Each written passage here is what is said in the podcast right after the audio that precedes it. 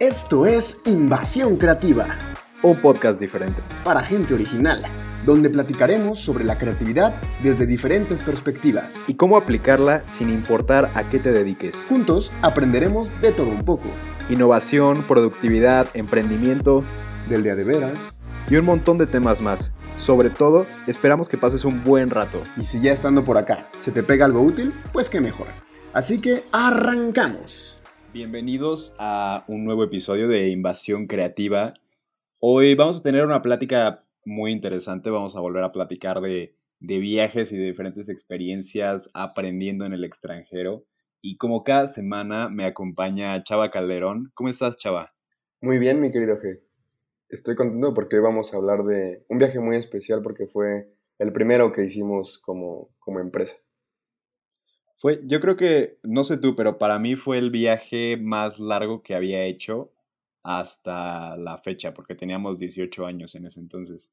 Sí, es cierto, sí, es cierto. Pues sí, o sea, fue como el inicio de todo esta, de, de introducirnos como a este mundo de los viajes y de cómo funciona irte con un montón de personas a otro país y vivir juntos y todo eso. Que digo, ya ahorita lo iremos platicando un poco más, más a profundidad, pero fue como el empezar con, con esta parte de los viajes, pero sí estábamos más chicos, más inmaduros y evidentemente más tontos.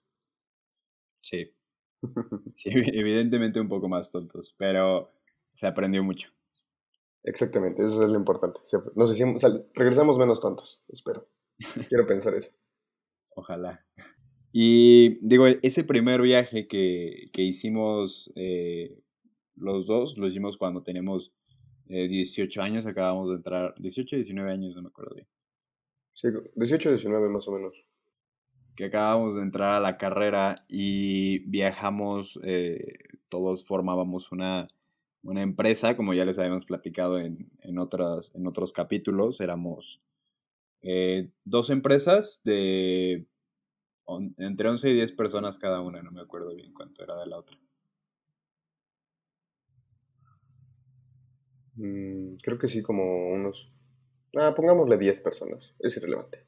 Sí, 20 en total, digamos. Sí. Más, más o menos íbamos 20. Y nos lanzamos a el norte de España, que ahí hay una región que no sé si ustedes la conozcan, pero se llama eh, País Vasco. Em, entre muchas personas es muy conocida, entre otras es como ah, una parte de España, porque hay un país dentro de España. ¿Qué lógica tiene eso? Pero pues aquí vamos a platicar un poquito de eso, ¿no? Exactamente, sí, ya les platicaremos bien qué es eso de País Vasco, porque, porque a veces, eh, no sé, se presenta como un país aparte, porque a, a- a veces se platica como si estuviera dentro de España, todo eso. Ahorita, ahorita lo platicamos bien. Pero bueno, lo importante es que era el primer viaje que teníamos, la mayoría como fuera, como fuera de, primero fuera del país y segundo como fuera de, de ese viaje familiar, ¿saben? O sea, era la primera vez que viajábamos solos, la mayoría. Y bueno, eso significó pues bastantes retos también, porque al final era un viaje de empresa, pero pues éramos niños viajando por primera vez al otro lado del mundo, pues sí había momentos en los que se terminaba convirtiendo en un viaje de chicos de prepa, ¿no? Entonces ese fue yo creo que de los principales retos. Pero sí, fue la primera vez que viajábamos como equipo. eh, fue Europa, entonces pues igual el choque cultural sí existió, pero tampoco fue como que, no sé, China o India, por ejemplo. O sea, al final era el mismo idioma, eh, pues las culturas tienen ciertas similitudes también, entonces, si bien eh, fue un viaje al otro lado del mundo, pues no, no fue tampoco como el, el super choque cultural. Sí, que mu- mucho de, de este primer viaje, el objetivo era empezarnos a conocer con- como empresa y empezar a ver cómo era trabajar juntos en ambientes de mucha presión, porque en ese momento era viajar eh, 11 chavos juntos, teniendo que juntar dinero para pagar su viaje, teniendo que crear proyectos, teniendo que llegar a indicadores y haciendo muchas cosas que normalmente, si, si piensas un viaje a los 18 años a Europa, piensas en divertirte, conocer eh, y, y, cosas así, ¿no? O sea, como un viaje mucho más relajado, ¿no? Pero en este, en este caso el objetivo sí era mucho aprender y empezar a crecer como una empresa de, de equipo que tuviera una proyección internacional. Exacto. Y bueno, si se están preguntando como qué, de qué diablos están hablando, o sea, como que suena un poco raro, eh, lo que pasa es que nosotros formamos, bueno, formamos parte de la carrera de Lane, eh, que es Liderazgo, Emprendimiento e Innovación. Bueno, esta carrera surgió precisamente en País Vasco y bueno, es una carrera que consiste en que desde el primer día tú creas una empresa y bueno, todos los aprendizajes que normalmente tendrías en un salón de clases los vas teniendo de forma práctica. Em, bueno, entonces parte del objetivo también, como es una carrera bastante extraña, parte del objetivo del viaje era poder conocer a profundidad como en qué consistía todo el concepto de, pues de la carrera, de los procesos, y como surgió en País Vasco, pues por eso, por eso viajamos también, para conocer un poco más los detalles, los procesos. Nosotros somos de las primeras generaciones en México de esta carrera, entonces pues no hay mucha experiencia. Entonces el poder viajar también nos permitió eh, conocer la experiencia de empresas eh, pues de, con un poco más de años, eh, de personas que ya habían salido de la carrera, todo ese tipo de cosas. También nos sirvió este viaje. Si les ha pasado que de repente llegan como con su abuelita o sus tías mayores y les dicen, ah, abuelita, es que yo estudio mecatrónica o estudio negocios internacionales o algo así, y te dice así como, ay, las carreras de ahora, ¿no? Esa es nueva, ¿verdad? Uy, cuántas cosas. A nosotros nos pasaba lo mismo, pero con todos. O sea, nadie la conocía, eh, al menos aquí en México, y siempre era como, cada vez, no, pues, ¿qué estudias? No, pues, Lane. Ah, derecho. No, no, no. Es como así, viajas por el mundo y emprendes, innovación y liderazgo y así. Ah, como negocios internacionales. No, no, no. Es más bien como así media hora en explicarla. Ya después fuimos mejorando.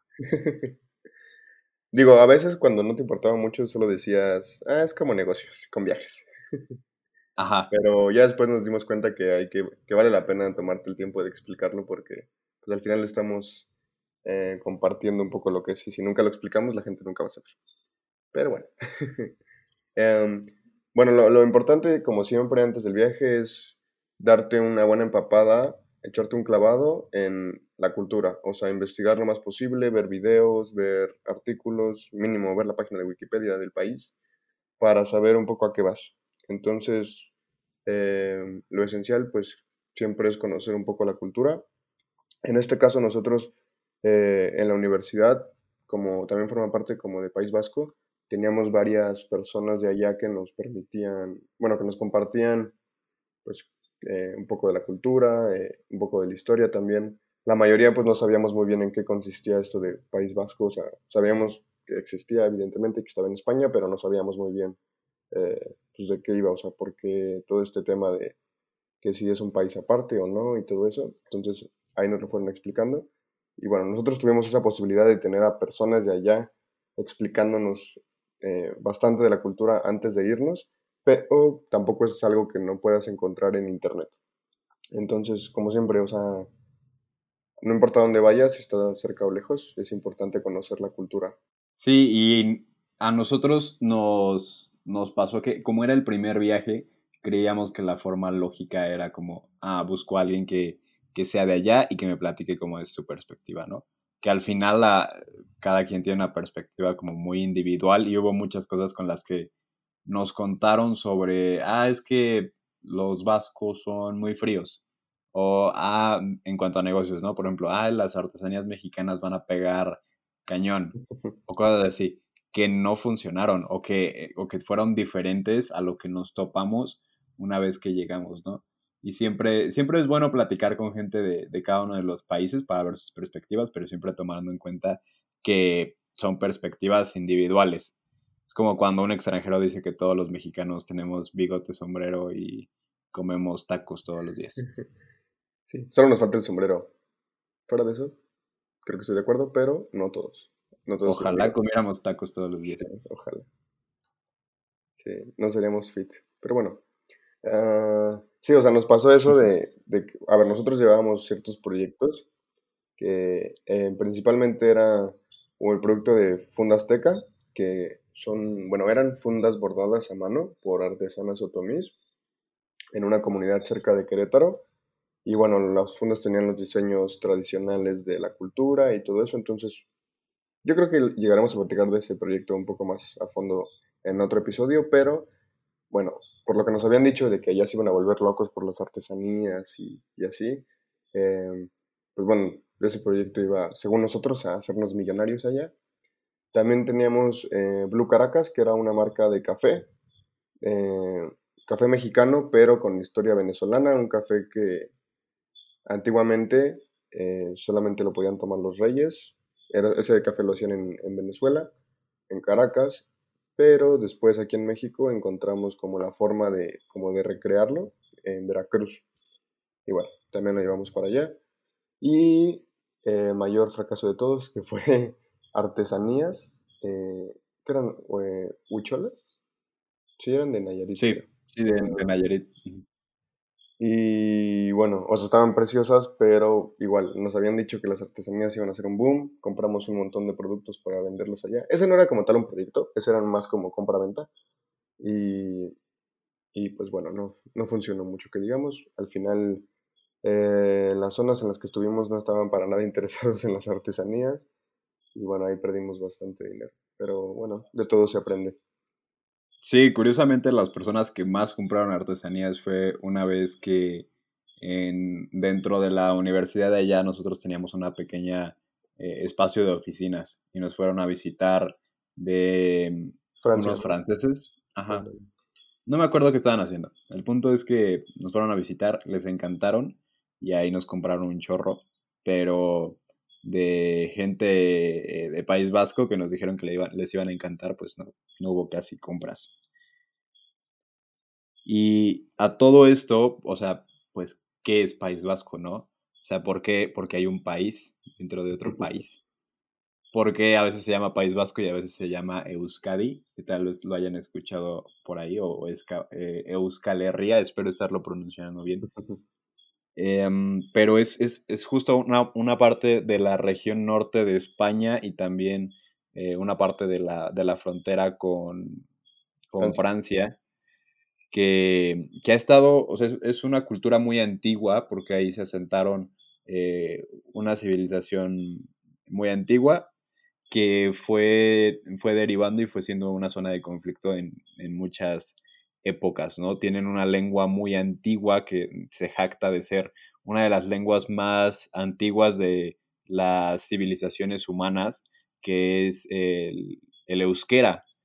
Eh, y, aún, aún lo practican y aún puedes ver, a la- aunque casi prácticamente todos hablan español y, y, pues es España, no podrías esperar algo diferente. Eh, el, el euskera está muy marcado entre la gente de esa región porque significa mucho para ellos. Sí, de hecho el País Vasco es pues, muchísimo más antiguo que España como tal. Simplemente que pues siempre hubo un montón de conflictos tanto dentro, o sea, no sé, otros pueblos queriéndolos conquistar y también como a sus alrededores, entonces terminaron eh, como rodeados por España y después España como que pues ya era muy poderoso, entonces como que empezaron a formar parte de España. Al principio tenían un poco más de autonomía, después con el tema de Franco y todo eso, eh, incluso intentaron eliminar el, el idioma del euskera. Y bueno, al final están, eh, o sea, es, es un, es una comunidad con sus propias eh, tradiciones, con su propia cultura, con su propio idioma, que, que oficialmente está dentro del territorio de España y pues, ¿cómo decirlo? Eh, sí, o sea, forma parte de España, pero, pero pues es un poco independiente.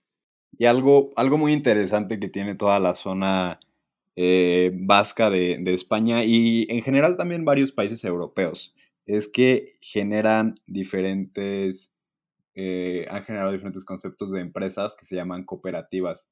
Si no me equivoco, el primero fue en Inglaterra, pero han habido muchos, sobre todo en, países eh, europeos y nórdicos, que son empresas en las que todas las personas que trabajan son los socios y lo que aportan puede ser ya sea capital o puede ser trabajo. En la mayoría de veces es como un, poco una mezcla de los dos o es una condicionante que haya capital y trabajo.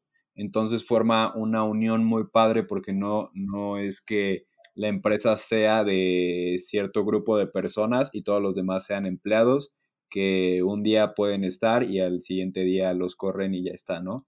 Sino que forman parte de la, de la constitución de la empresa y como tal ellos son dueños de una parte y su trabajo empieza a construir un patrimonio para, para, para sí mismos a través de esa empresa.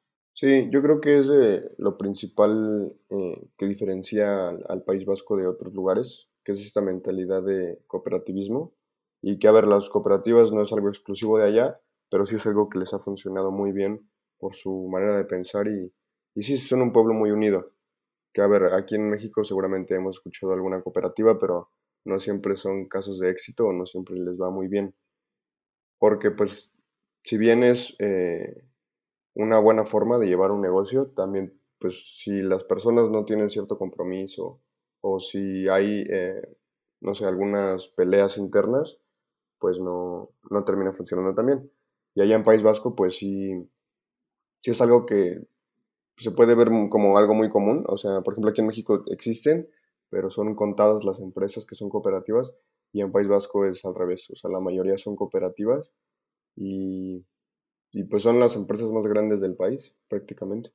Sí, y, y, el País Vasco es uno de los motores económicos en general de, de España, que ese también ha sido, hay un tema importante en, en, discusiones políticas de las que no vamos a hablar porque no las entendemos, y no es el objetivo, pero ellos sobre tienen... Todo porque no las entendemos.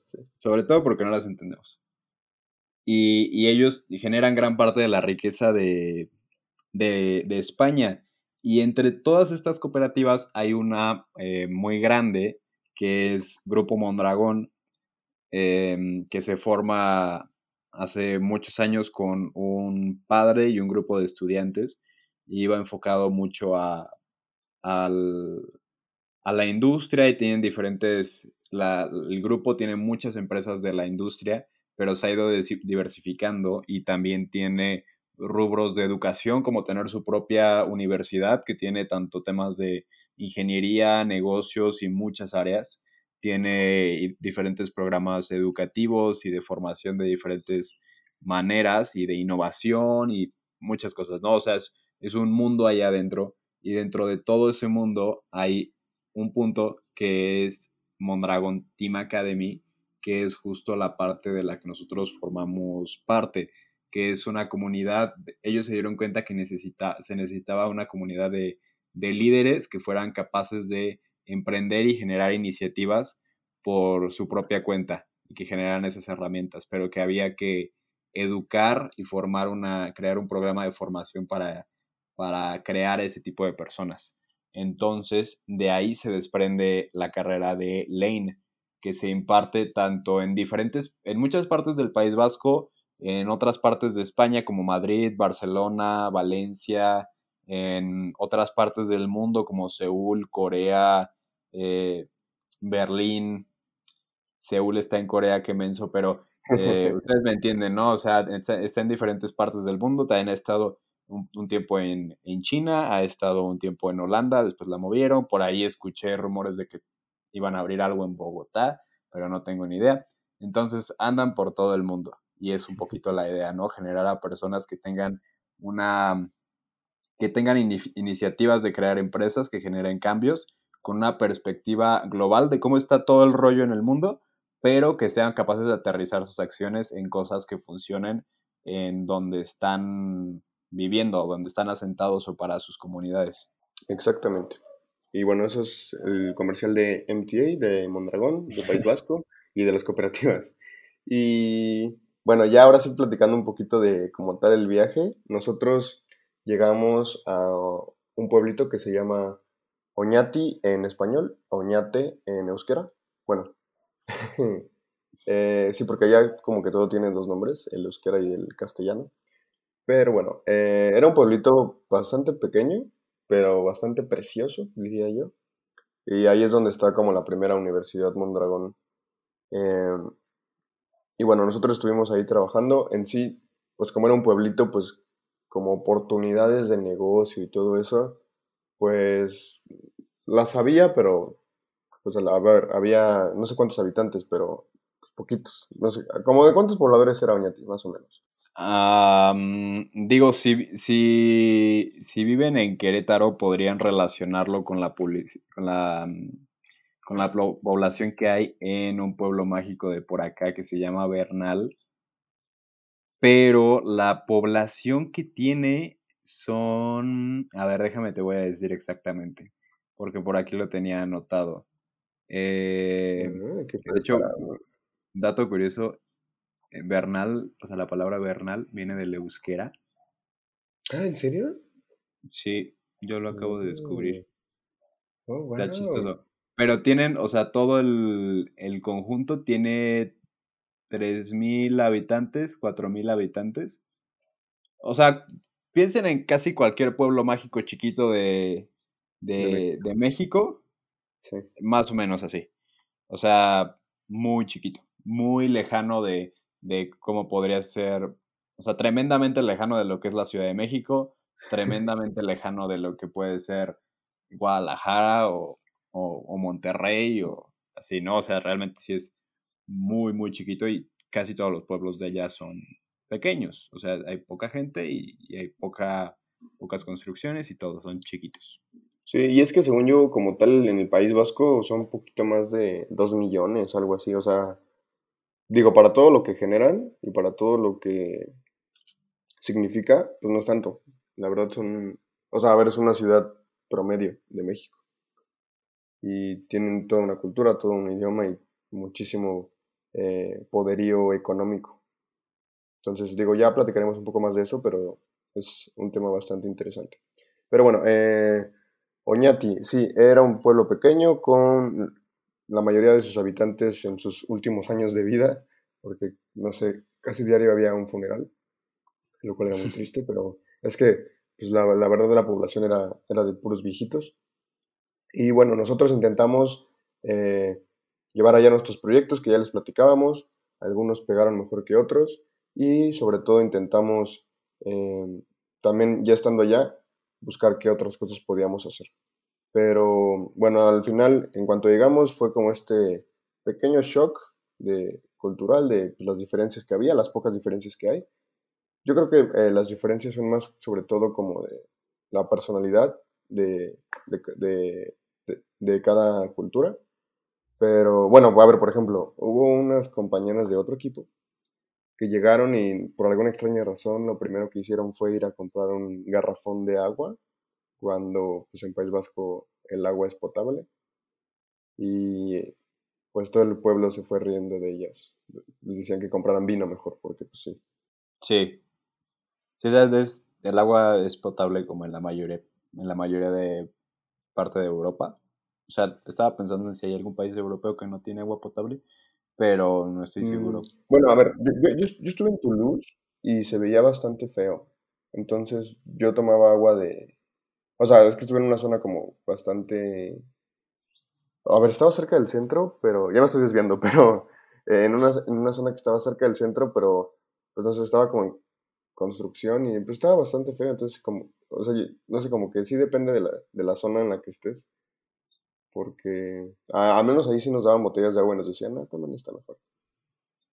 Pero sí, por eso es importante que estudien la cultura antes, para que no vayan y tomen agua de la llave cuando no, o se gasten muchos euros en garrafones de agua innecesarios. Sí, desde detallitos como el, desde detallitos como el agua hasta cosas como es que, por ejemplo, yo me acuerdo que nos decían la visa la visa es muy importante. Digo, a, España, mexicanos pasamos con pasaporte y ya, por suerte. Eh, bueno, después de COVID, no sé qué, vaya a pasar, ¿no? Pero em, antes pasas con un, con un pasaporte y ya.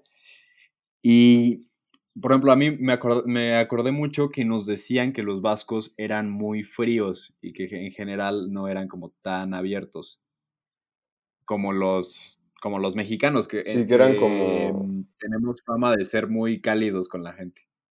Ándale. Sí, que al final, a ver, sí había personas así, pero en general pues eran bastante, bueno, son bastante amistosos y bastante cálidos. Obviamente depende de, yo creo que también de la edad, o sea, que aplica igual, no sé, aquí en México pues hay viejitos gruñones, pues también allá, pero, ah, a ver, si sí hay diferencias en, la, en las personalidades, yo creo que ya son un poco más ¿cómo decirlo? Más primer mundo, no sé, o sea, como más open mind, yo creo. Y tienen conceptos diferentes a nosotros, pero ese tema como de la calidez o de que son muy secos o muy fríos, pues al menos yo, yo no lo percibí así.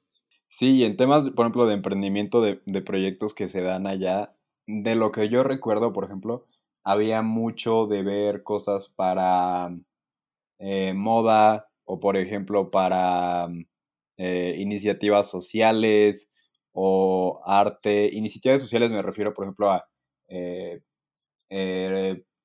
marcas en torno al, al, feminismo o a diferentes iniciativas sociales que había en diferentes áreas para diferentes personas, ¿no?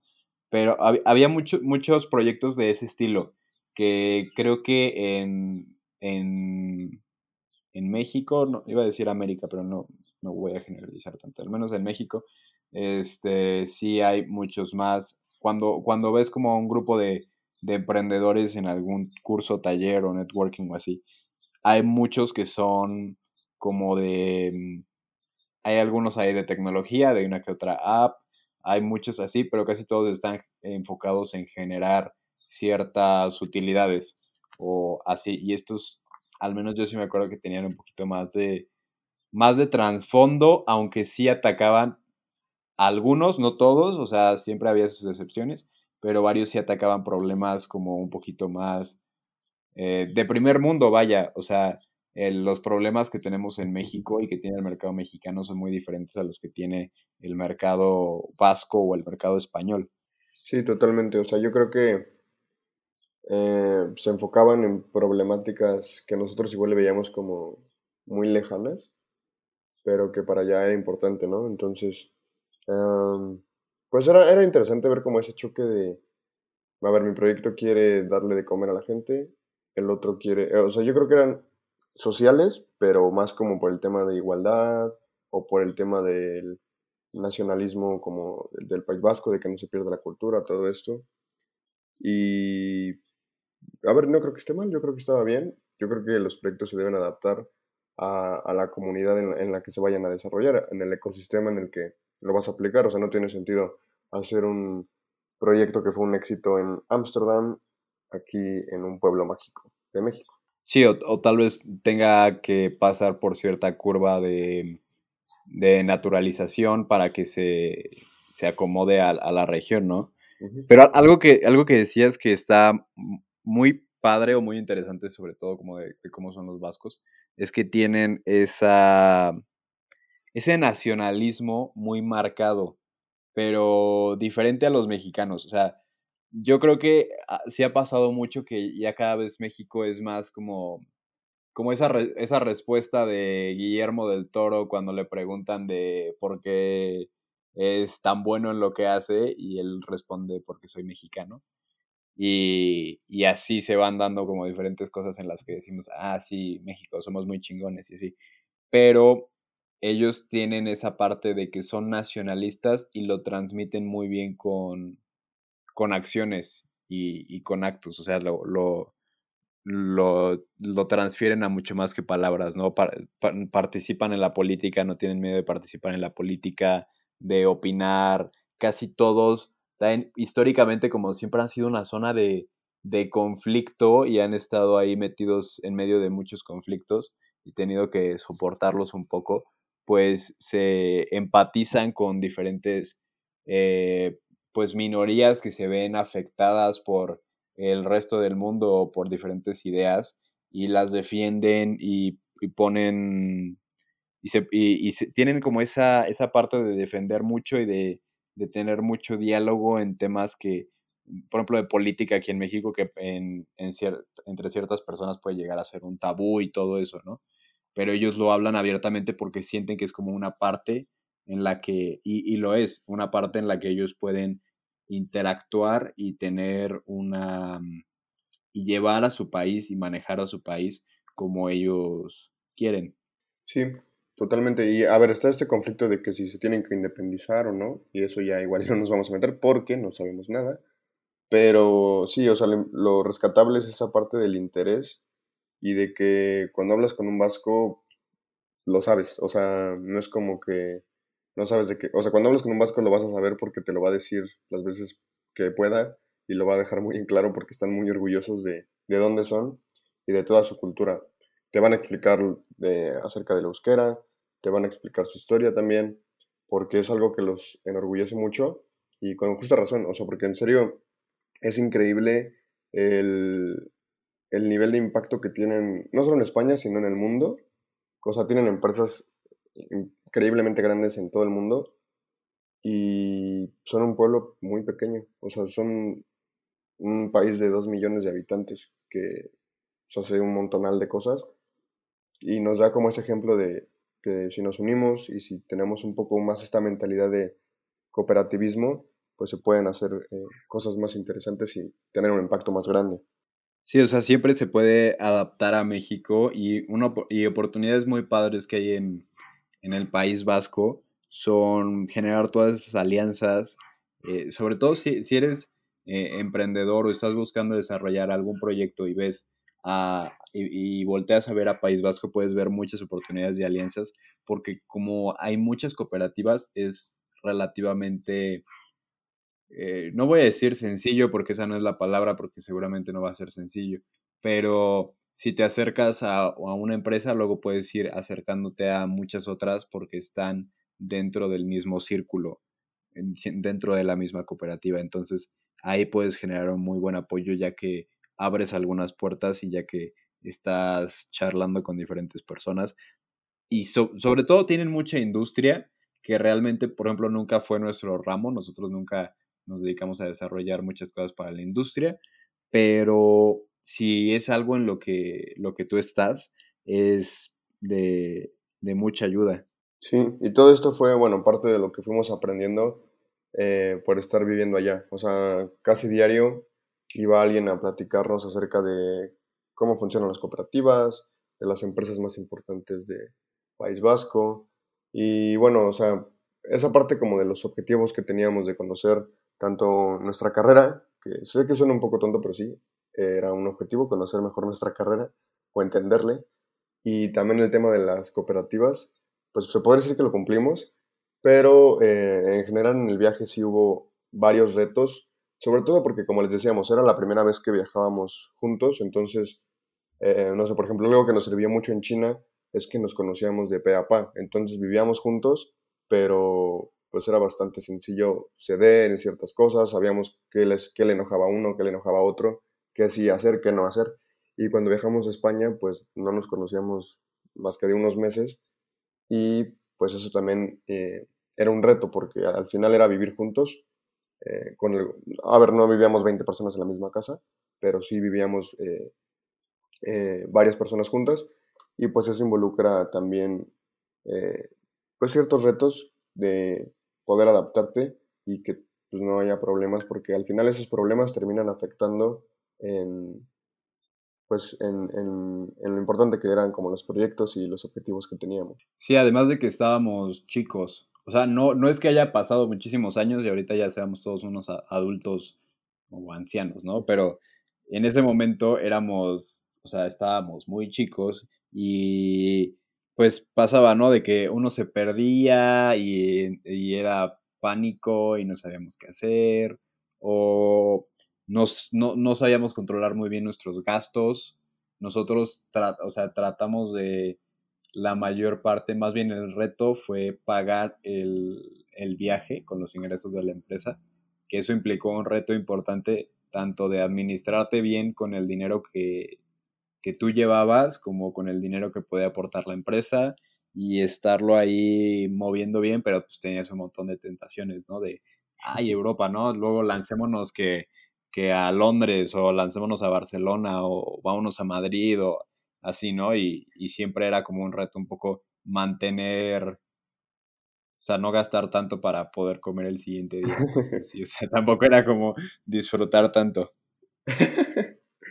sí, suena feo, pero a ver, yo creo que era como encontrar este equilibrio entre que era un viaje de trabajo y que había que ser conscientes de ello y que también, pues como en el día a día, hay que tener momentos de, de relajación, momentos de, pues sí, tiempo libre en el que ya podías hacer lo que tú quisieras, pero siempre y cuando ese, lo que tú quisieras no terminara afectando el trabajo, porque a ver, si había personas que, ah, pues es fin de semana, me voy a ir a París, no sé, y regresaban, no sé, en un miércoles cuando desde lunes y martes se tenían que trabajar, pues obviamente ahí es cuando ya afecta.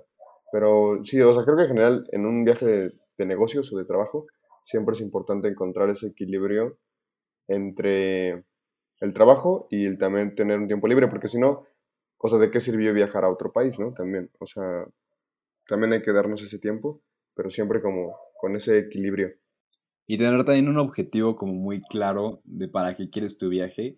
En este caso, nosotros, o sea, no teníamos mucha experiencia, ¿no? Este, ni viajando, ni poniéndonos objetivos para nosotros. Entonces, todo era un poco ambiguo, ¿no? Se, se llegaron a lograr muchas cosas, pero el saber que, ok, yo estoy yendo a este lugar para aprender esto, para lograr esto con mi empresa, estos son los, los objetivos, los medimos así, eh, y así está como todo el rollo y organizarlo bien. Pero cuando son las primeras veces pasa mucho de que pues te dejas llevar, ¿no? Te dejas llevar como por la emoción del momento, te dejas de llevar por todo y está bien, o sea, pues hay que disfrutarlo, o sea, somos jóvenes. O bueno, también si no son tan jóvenes, también hay que disfrutarlo. Pero tener un objetivo ayuda mucho para que pues, mantengas como el foco y cuando regreses digas, ok, estoy satisfecho, logré lo que quería lograr y aparte me estuve sorprendiendo varias veces en el camino. Entonces, eso también está muy padre y es muy útil. Qué bonitas palabras. esas últimas palabras me, me llegaron bastante. Pero bueno, al final nosotros, o sea, como tuvimos estos retos, la verdad es que no es como que obtuvimos un montón de resultados y regresamos cargados de euros a México, pero sí tuvimos nuestras pequeñas victorias. Eh, por ejemplo, se organizó una Customer Week que consistía en, pues en, eso, o sea, entre empresas competíamos tanto los de México como los de País Vasco, las empresas que estaban allá de País Vasco. Competíamos para ver quién cerraba más tratos y más contratos y, y todo eso. Entonces, eh, se, tuvo esa competencia. Es importante mencionar que, por ejemplo, nuestra empresa era de 11 personas, de 10 personas en ese entonces, pero las empresas de País Vasco, como la carrera ya, ya tenía más renombre, pues las empresas eran de 20, 18 personas. Entonces, pues eso también pues es más, más, más personas, más clientes. Y bueno, y además de que estaban locales ellos. Y pues la victoria fue que nosotros logramos ganarles a todos y ganamos esa Customer Week. Suena como algo muy tonto, pero para, para ese entonces fue una gran victoria para nosotros. Y bueno, también yo creo que eh, algunos proyectos pequeños que hicimos allá, pero que salieron bien, además de los que ya les platicábamos que llevamos. En sí, yo creo que Blue Caracas fue el que mejor le fue de los que llevamos, porque Teca vendió algo y las artesanías pues fue una pérdida total. Pero eh, también ya estando allá, organizamos eventos en conjunto con eh, lugares como con restaurantes o bares eh, de allá y organizamos de que fiestas mexicanas para que también conocieran un poco la cultura de México. Eh, incluso hubo hasta competencia de quién aguantaba más chile y todo eso. Y bueno, en general eran eventos pequeños y que ahorita los vemos como una tontería, pero que en ese momento para lo que sabíamos hacer y el desarrollo que teníamos, pues involucró bastantes retos, pero que dentro de todo salieron bien. También vendíamos eh, comida mexicana. O sea, en general, los proyectos que hicimos fueron pequeños, pero nos sirvieron para aprender bastante de cómo funcionan allá como eh, los negocios. O sea, igual era como una muy pequeña escala, pero ya sabías si, no sé, son muy formales o, eh, por ejemplo, en los horarios. Allá, pues, son mucho más puntuales que nosotros, ¿no? Y también eh, cómo, cómo era formar una alianza allá, todo ese tipo de cosas, que igual era para un evento muy pequeño, que iban a ir 20 personas, pero igual nos sirvió para aprender toda esa parte. Sí, empezar a conocer como un poquito del mercado y un poquito de todo lo que se estaba haciendo allá. Porque también fue parte de los retos durante esa Customer Week y durante todas las eh, ventas y los clientes que tuvimos allá, fue que, que allá Lane es muy conocido. O sea, estas empresas que, que las empresas creo que no lo habíamos explicado, las empresas son como si fuera tu salón. O sea, si lo imaginan como un salón de clases, está toda la generación y cada una de las empresas es un salón y como si estuvieras con el mismo salón eh, durante los cuatro años de la carrera. Y cada una de esas empresas o salones se iba y recorría las ciudades completas tratando de ofrecerles eh, diferentes proyectos y de convencerlos de mil cosas. Llevaban así muchos años, o sea, no me acuerdo cuántos, pero muchísimos. En ese entonces creo que como, como ocho años, según yo, en ese entonces. Sí, sí, entonces ya todos te conocían. O sea, ahí, por un lado estaba muy padre porque no tenías que explicar la carrera, entonces te ahorrabas como media hora de plática.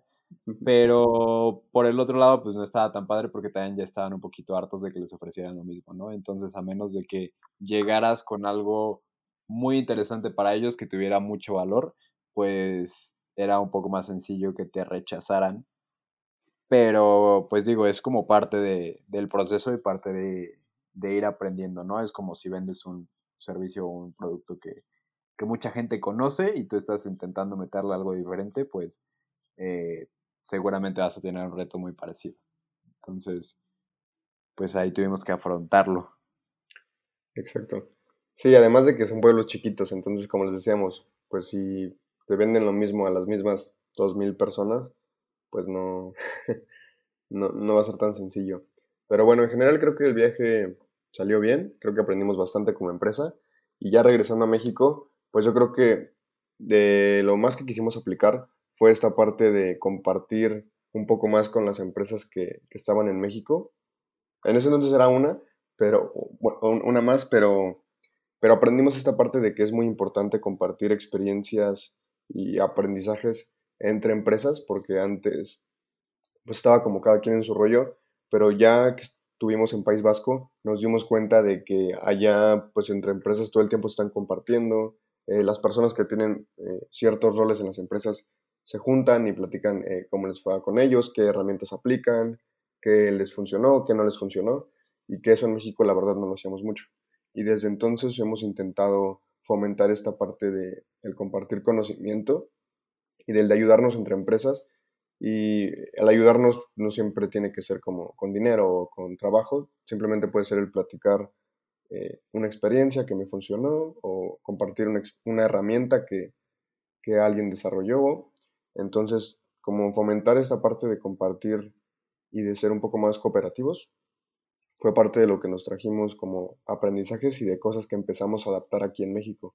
Sí, y fue, digo, fue bastante em, contrastante porque las empresas, ah, o al menos el ambiente de emprendimiento que tenía la carrera en País Vasco, era muy así, ¿no? Era muy fácil llegar y preguntarle, oye, ¿sabes qué? Es que me dijeron que tú tienes un proyecto de videojuegos y yo ahorita también estoy pensando en abrir un proyecto de videojuegos. ¿Qué me puedes platicar? ¿Cómo te fue? Y él era como, claro que sí. Este, mira, me fue mal en todo esto, no hagas nada de esto. Este, puedes hablar con esta persona, puedes usar esta herramienta, puedes hacer este, esto y lo otro, ¿no? Y acá muchas veces eh, diferentes universidades tienen diferentes ambientes de emprendimiento. Y aunque cada uno es diferente, si hay un poco más de hermetismo. O sea, cada quien tiene su proyecto y lo va trabajando y no siempre se comparte o hay como, como ese de, ok, yo aprendí esto, tú que aprendiste, que podemos mejorar juntos, eh, tal vez podamos trabajar juntos en alguna cosa, tal vez solo nos damos retro o algo por el estilo. Pero es algo que que lo empezamos a ver allá y después cuando, o sea, hay ambientes de emprendimiento mucho más desarrollados, ya como San Francisco o, o Tel Aviv, que no hemos ido a Tel Aviv, pero tal vez algún día iremos pronto, en donde pues ese compartir conocimiento sobre herramientas y el fracaso es mucho más abierto y no piensas así como de, ay, es que si le cuento mi idea, me la va a robar. Porque, o sea, sí puede pasar, pero, o sea, no es, no es tan importante que te anden robando ideas como el que tú puedas aprender más de, de cómo mejorar lo que estás haciendo. Sí, si tu idea es tan fácil de robar, pues no eras el indicado para realizarla. O no era tan buena tu idea. Pero sí, yo creo que también influye mucho el, el, que a veces nos da pena el decir en qué fallamos o en qué fracasamos. O sea, queremos compartir como, ah, no, sí, mira, yo hice esto y me fue súper bien. Pero no decir, a ver, yo hice esto y me fue súper mal y con esto perdí un montón de dinero o esto no funciona para nada. Porque solo como que queremos contar en lo que nos fue bien. Entonces, que eso igual le aplica para, para, todos, ¿no? No, solo, no es que los vascos eh, no les importe el fracaso, pero sí creo que les importa un poco menos lo que piensen los demás. Entonces, también hay que quitarnos ese miedo de, de decir, a ver, yo la cagué en esto, también me fue bien haciendo esto, para que todos podamos aprender más y podamos mejorar en general. Pero bueno, sí. con eso yo creo que vamos terminando el episodio de hoy. Sí, algo que a mí, por ejemplo, me gustaría mucho que la gente se llevara de, de este episodio sobre País Vasco, porque igual es un lugar muy chiquito, no tan conocido, pero es esa parte como el nacionalismo, que creo que es algo que podemos aplicar mucho a México, tanto el nacionalismo como las cooperativas, el realmente apostar por nuestro país y, y hacerlo traducido en, en acciones y no solo palabras y no solo publicar en, en Facebook, así como, ay, o en Instagram, así como, ay, me encanta México, ay, sí, vivo México, ay, Guillermo del Toro es un chingón y fueron también y el que, el chavo que es el mejor bailarín del mundo, no me acuerdo su nombre, pero, o sea, llevarlo más allá y realmente apostar por, ok, en vez de comprar este producto extranjero, voy a comprar este producto mexicano y voy a exigirle a los productos mexicanos calidad también, ¿no? Porque sea mexicano va a tener menor calidad o no porque sea México, aquí no se puede hacer eh, tecnología o no se puede hacer cosas mucho más elaboradas o ah, disruptivas en otros ámbitos, ¿no? El, creer más en, nosotros como país y traducirlo directamente en acciones y hacerlo juntos, no estarnos metiendo el pie para que a, uno le vaya mejor que a otro, sino pues que a todos nos vaya bien juntos y, y nos apoyemos porque pues estamos en este en este barco juntos, en esta eh, cuarta transformación que espero que nunca hablemos de política en este podcast porque va a ser horrible. Pero, pero bueno, ¿no? O sea, que, el, país no sea solo una comedia política y también haya más cosas que, que se estén generando. Sí, también yo creo que dejar de ser un poco malinchistas porque algo que también notamos es que los vascos se la pasan hablando bien de, de su país y nosotros no tanto. Entonces eso habla mucho de lo que pensamos y de lo que proyectamos. Entonces la gente a la que le, le pasamos diciendo, si a un extranjero te la pasas diciéndole que está horrible México, que ay, ojalá tú fueras de primer mundo, no sé qué, pues no, no estás dando un buen mensaje y tú mismo te estás creyendo de que no vives en un lugar que vale la pena. Que yo creo que dentro de todo siempre, siempre hemos sabido eh, no sé, admirar México. Al final, después de todos los viajes, eh, yo siempre regreso como extrañando México y sintiéndome muy afortunado porque a México, pues no sé, lo diferencian muchas cosas, sobre todo su gente, y no he encontrado nadie como, como los mexicanos en, en, el mundo. Bueno, en los pocos países que he ido, pero siempre, siempre se extraña a México y a su gente. Entonces hay que sentirnos orgullosos y muy afortunados. Sí, sí, claro.